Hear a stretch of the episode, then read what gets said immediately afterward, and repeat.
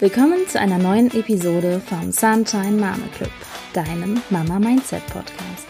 Dieser Podcast ist für dich, wenn du dein Baby und Kleinkind kindgerecht begleitest und mehr Freude und Leichtigkeit im Mama-Alltag haben willst. Schön, dass du da bist.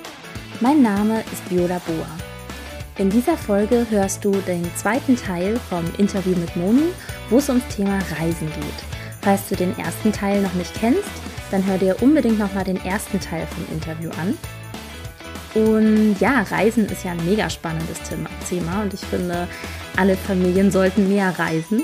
Wenn du also eine Mama kennst, die demnächst verreist oder die gerne reisen möchte, dann schick ihr doch sehr, sehr gerne den Link zu dieser Episode.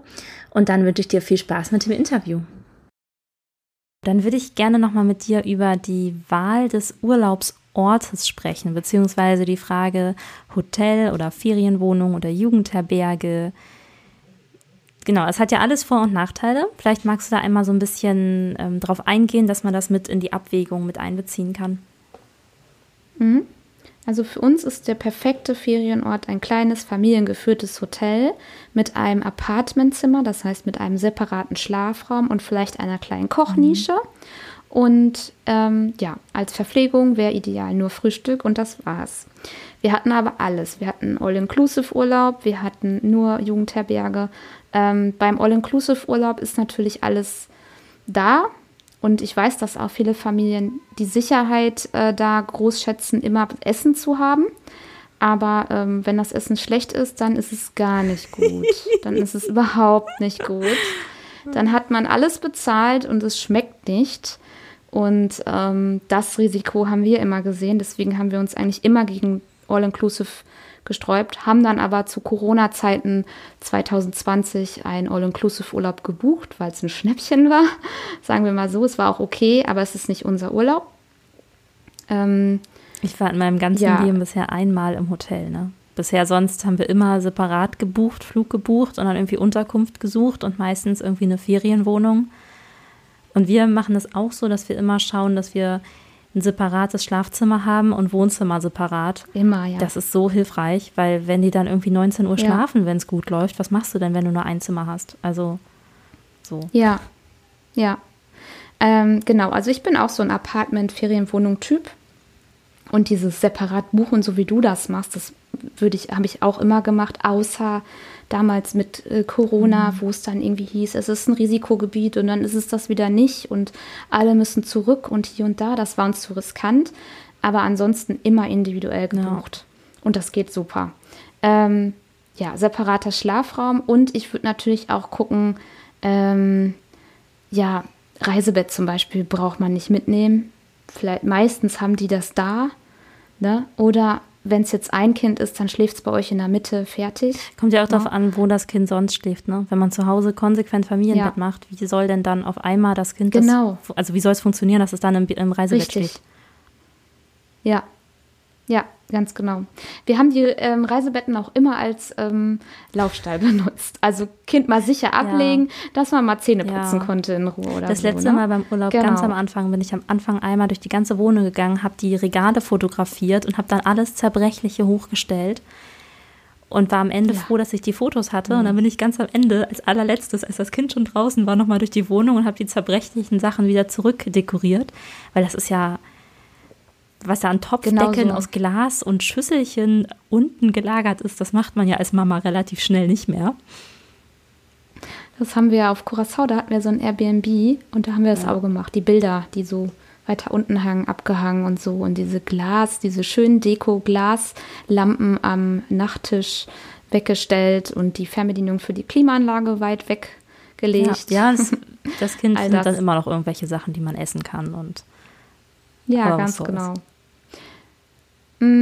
ich achte beim, bei der Wahl des Urlaubsziels tatsächlich auch, wenn es um das Thema Fernreisen geht, um ähm, auf äh, ja, durch Mücken übertragbare Krankheiten. Mhm. Ich bin da so ein bisschen ängstlich, ehrlich gesagt, und habe halt Gebiete mit äh, Denguefieber bisher gemieden.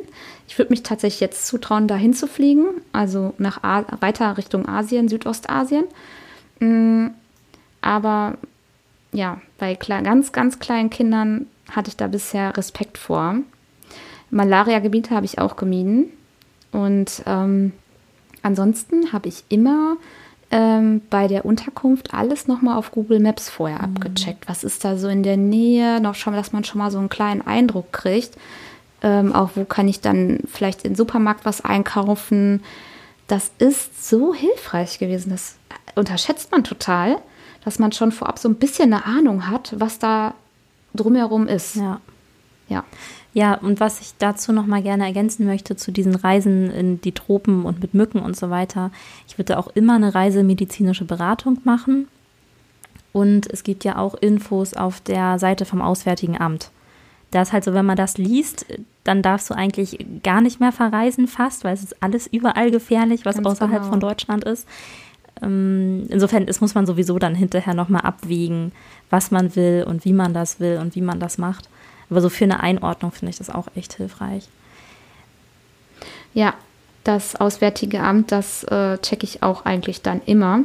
Außer es geht jetzt nach Spanien, wo man schon genau weiß, was einen erwartet. Ich habe letztens gelesen, ähm, ich prüfe das gerne nochmal, aber dass die in Südfrankreich auch schon Zika-Virus hatten. Wo ich auch dachte, krass. Das kann gut naja, sein. Gibt halt ne? Also alles. keiner durch den durch den Klimawandel kann auch hier vielleicht irgendwann mal so Mücken kommen, die Denguefieber übertragen. Wer weiß Tja. es, ne? Also wir sind da ja bestimmt nicht jetzt für alle Ewigkeit davor ja. geschützt. Was ich aber immer mache, ist auch ähm, ein, weil ich so ein bisschen da halt ängstlich bin, habe ich immer äh, die Adresse der deutschen Botschaft mhm. mir aufgeschrieben, also bei weiten Reisen. Und das habe ich schon früher gemacht. Und ich habe auch ein Krankenhaus, ein englisch sprechendes Krankenhaus schon mal aufgeschrieben. Einfach um ja. sicher zu gehen. Und ich hatte alle Dokumente auch digital als auch nochmal in Kopie. Das ist auch echt super. Man weiß nie. Also da sind wir ja, ja schon mal beim, beim Sicherheitsthema und beim Gesundheitsthema. Ich würde gerne nochmal mit dir kurz über die Reiseapotheke sprechen. Ich bin grundsätzlich ja immer Fan von so einer minimalistischen Reiseapotheke und dem Grundsatz von, das gibt da auch Läden, da kann man auch Sachen kaufen. Und gleichwohl gibt es ja bestimmt so ein paar Sachen, wo man sagt, oder wo du sagen würdest, hey, das und das und das ist super sinnvoll. Hast du da noch ein paar Tipps für uns? Mhm.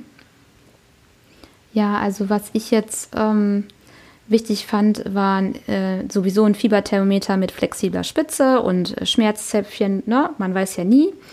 Und ähm, was ich auch hatte, was uns echt geholfen hat, war eine Pinzette.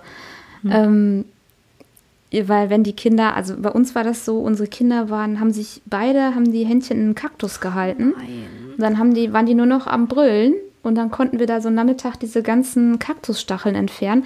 Und hätten wir diese Pinzette nicht dabei gehabt, das war einfach so Standard, dass ich die mal dabei habe, dann hätte noch einer zur Apotheke fahren müssen. Das hätte alles in die Länge gezogen. Oh, das ist jetzt einfach nur, weil es situationsbezogen war, aber ich gebe das gerne einfach mal mit. Man weiß ja nie. Und ich bin halt auch ein Fan von so ähm, homöopathischen Sachen zur Beruhigung, wenn man das braucht und wenn man daran glaubt. Ne? Also so, ja, Globulis, die die Hebamme so empfohlen hat, sag ich jetzt mal. Und ähm, ja, Pflaster, die kann man auch da vor Ort kaufen, ja.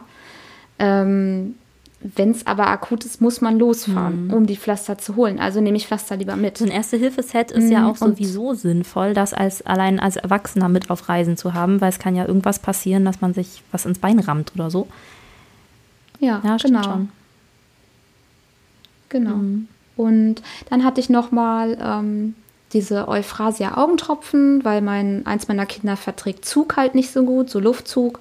Und die habe ich auch dabei gehabt, mhm. gerne. Die sind ja auch homöopathisch. Ja, und sonst ehrlich gesagt nichts mehr. Ich müsste jetzt wirklich mal in meinem Gedächtnis kramen. Ähm, das, die Reiseapotheke ist auch im Buch nochmal super ausführlich erklärt. Und die variiert auch, ob man ein Baby hat oder ein Kleinkind, ist ein Riesenunterschied nochmal, auch was die Hausapotheke angeht, finde ich.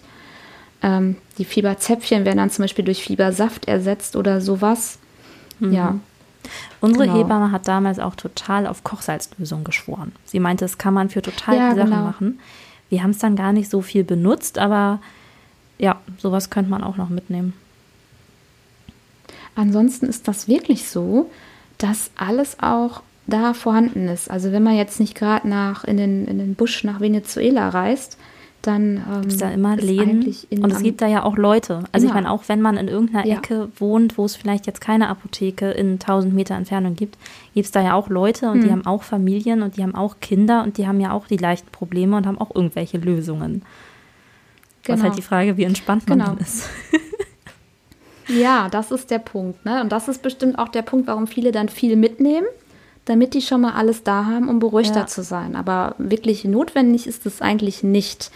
No, ne? ähm, ich hatte zum Beispiel auf, äh, auf Curacao so, so echt lange Halsschmerzen, weil ich davor eine Kehlkopfentzündung hatte. Und die waren super lang. Und da war ich auch ganz normal in der Apotheke, habe mir da eine Medizin geholt und alles ist gut gewesen. Gar kein ja. Ding. No? Ne? Und ähm, als wir auf Martinique waren damals, da haben wir uns auch so ein was gegen Mücken gekauft, also so nach dem Stich halt, ne, wenn es schon zu spät ist.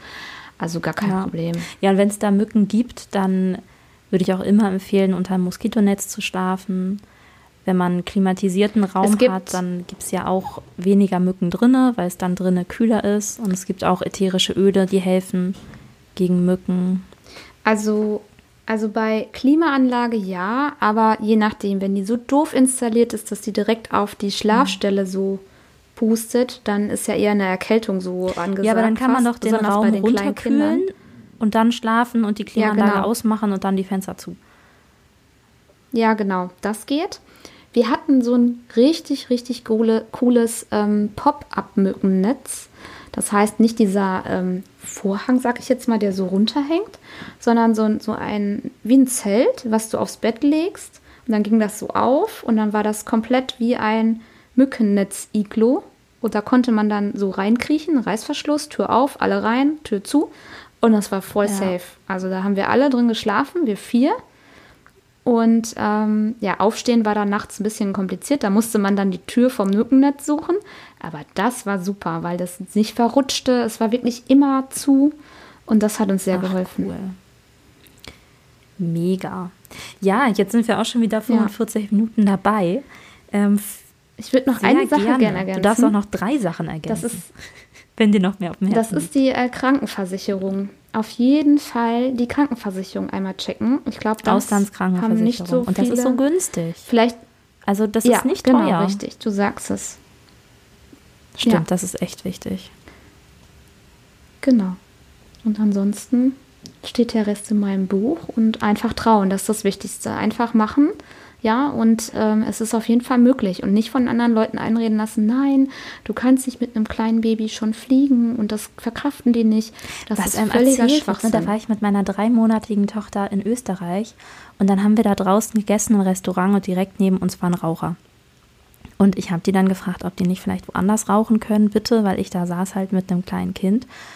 Und der eine war total verständnisvoll und die Frau kam dann hinterher nochmal zu mir und war total mies drauf und hat mich angemeckert und meinte, also im ersten Jahr gehört so ein Kind und die Mama sowieso nach Hause. Ich dachte so, okay, ich will jetzt nicht dein Leben haben. Ich glaube, du bist ein bisschen verbittert. So.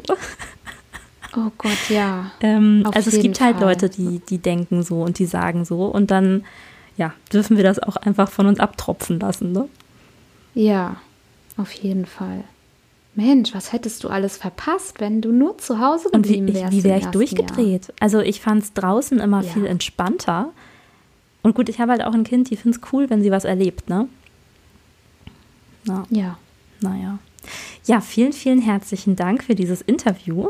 Ganz am Ende würde ich dir gerne noch eine persönliche dir. Frage stellen. Ähm, und zwar als Leben, im Leben als Mama gibt es ja so Hochs und Tiefs und oft auch ganz dicht hintereinander. Wie viel Freude und Leichtigkeit verspürst du denn im Moment in deinem Mama-Leben? Und hast du irgendwelche Tipps an, meinen Hör an meine Hörerinnen für mehr Freude und Leichtigkeit im Mama-Leben? Ja, super gerne. Also ich bin, ähm, ich hatte ja einen recht kurzen Abstand bei meinen Kindern. Also es geht noch kürzer, aber mein Abstand sind, waren 22 Monate und das war das erste Jahr mit Baby und Kleinkind, war sehr herausfordernd. Umso mehr verspüre ich jetzt jeden Tag diese Freude, mich für diesen kurzen Abstand entschieden zu haben, weil ich sehe, wie herzlich und wie happy die beiden miteinander sind. Und es ist einfach zuckersüß, sie anzusehen miteinander. Und ich kenne aber diese Zeiten, wo, ach, wo alles ein, also Ich will nicht sagen, dass ich das nicht mehr habe, aber es ist deutlich besser. Aber dieses, ich muss noch kochen, die Spülmaschine piepst, die Waschmaschine piepst, es ist nicht eingekauft und das Baby schreit. Und da ist es einfach nur super wichtig, das anzunehmen. Einfach sagen, okay, es ist alles, ich sag mal, scheiße, ja, ich weiß nicht, wo ich zuerst anfangen soll. Hinsetzen, das schreiende Baby nehmen, das zuerst beruhigen und alles andere ist erstmal nebensächlich auch wenn das so leicht zu sagen ist. Also erstmal irgendwie runterkommen. Ne? Also stillen dann zum Beispiel, also eine, eine Situation wäre das jetzt, ne, wenn das passt. Und dann erstmal atmen und auch dabei sich fragen, was brauche ich jetzt gerade für mich? Egal was. Also klar, was brauche ich gerade? Ne? Vielleicht mal äh, Füße hoch am Pool, aber das ist ja unrealistisch, sondern was wäre jetzt realistisch, was ich jetzt für mich tun könnte? Und da findet man oft eine sehr gute Lösung einfach mal ausprobieren und dann staunen, wie einfach das doch sein kann, um kurz mal aufzuatmen. Oh, vielen, vielen Dank für dieses ähm, Interview. Ich habe viel Neues gelernt und ich glaube, hm. meine Hörerinnen auch. Vielen Dank, dass du dir dieses Interview bis ganz zu Ende angehört hast. In der Einleitung zum Interview habe ich angedeutet, dass wir als Familie verreist sind, kurz nachdem wir dieses Interview geführt haben. Wir sind als Familie nach Kamerun geflogen, was auch ein relativ weiter Weg ist mit dem Flugzeug und ähm, mega cool. Also wir haben zwei Tipps von Moni umgesetzt. Und zwar haben wir so ein aufblasbares Kissen mitgenommen und wir haben kurz vorm Boarding nach einem extra Platz gefragt. Wir haben das selbst, wir haben da selbst nicht so richtig dran geglaubt, aber wir dachten uns, naja, wer fragt, ne, bekommt Antworten und manchmal hört man ja das, also manchmal klappt es ja. Und es war noch ein Platz frei, die haben uns dann einen Platz blockiert und wir hatten dann drei Plätze. Und am Bord habe ich mich dann mit einer Stewardess noch nett unterhalten und die meinte, ja, sie guckt auch immer, dass Familien immer noch so ein bisschen mehr Platz bekommen und wir waren auch echt nicht voll ausgebucht. Klar, das Glück hat man nicht immer, ne? Aber die Stewardess hat dann noch der Frau neben mir vorgeschlagen, sich eine Reihe nach vorn zu setzen, damit die Frau noch mehr Platz hat. Und dadurch hatten wir dann letztlich, zack, ne, vier Plätze für drei Personen und wir haben nur zwei Plätze bezahlt. Mega. Vielen, vielen Dank, liebe Moni. Manchmal muss man einfach nur wissen, dass man fragen darf. Eine andere Sache, die ich nicht wusste, man darf beim Essen nach Nachschlag fragen hat uns mein einer Schwager erzählt, dass wenn die Eimer durch sind mit dem Service, äh, dann ist oft noch was übrig an Essen und wenn man echt noch Hunger hat, dann kann man sagen oder kann man fragen, ob die halt noch was haben. Dann kann man sich das halt oft nicht noch aussuchen, was man essen möchte, aber man kann dann auch noch eine zweite Portion durchaus bekommen, wenn man möchte. Nun denn, so, Vielen Dank, dass du dir dieses Interview bis zu Ende angehört hast. Ich möchte gerne wachsen mit dem Podcast. Insofern schick doch sehr gerne den Link zu der Episode an eine Freundin weiter, die demnächst mit ihrer Familie verreisen wird. Ganz, ganz viele Grüße. Ähm, ja, bis dann, ciao.